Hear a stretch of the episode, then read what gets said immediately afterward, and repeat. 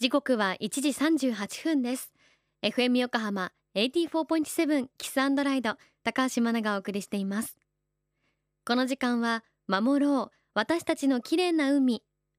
FM 横浜では世界共通の持続可能な開発目標 Sustainable Development Goals SDGs に取り組みながら14番目の目標海の豊かさを守ること海洋ゴミ問題に着目。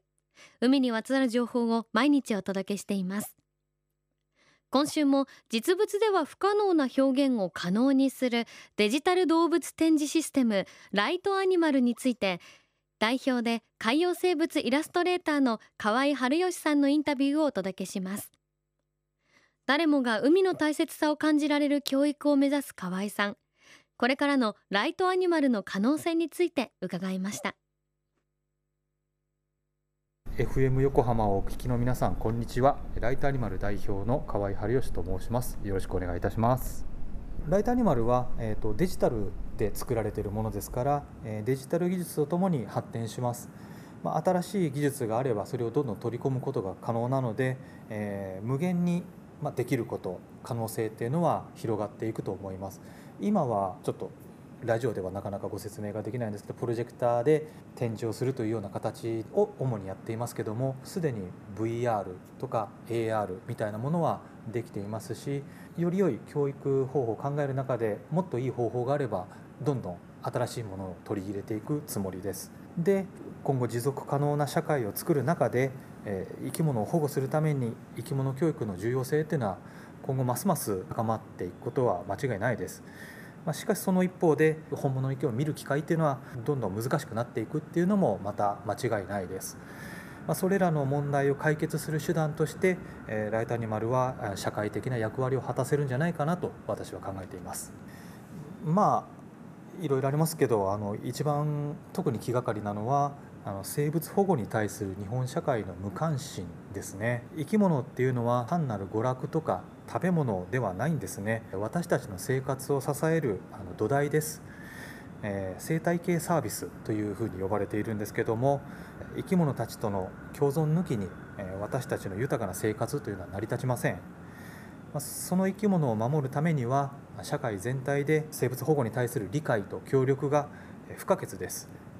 このままでは生物多様性がさらに悪化していって私たちの生活ももっと貧しくなっていくっていうのは避けられません。その前に私たちはもっと生き物との共存について考えるべきでそのためには生き物の保護につながる教育の充実が必要だと考えています。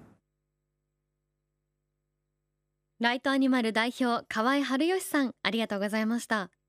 デジタルだからこそ進化を続けるライトアニマル。新しい技術として VR とか AR などありますけれども現在のライトアニマルはゴーグルなど特別な装備をつけなくてもスクリーンとプロジェクターがあれば多くの人が一緒に体験できるという点。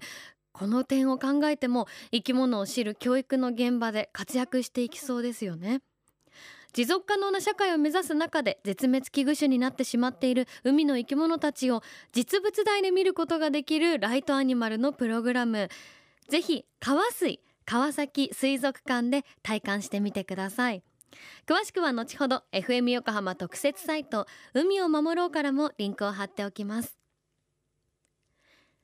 FM 横浜では海岸に流れ着いたゴミなどを回収し海をきれいにしていくために神奈川守ろう。私たちのきれいな海実行委員会として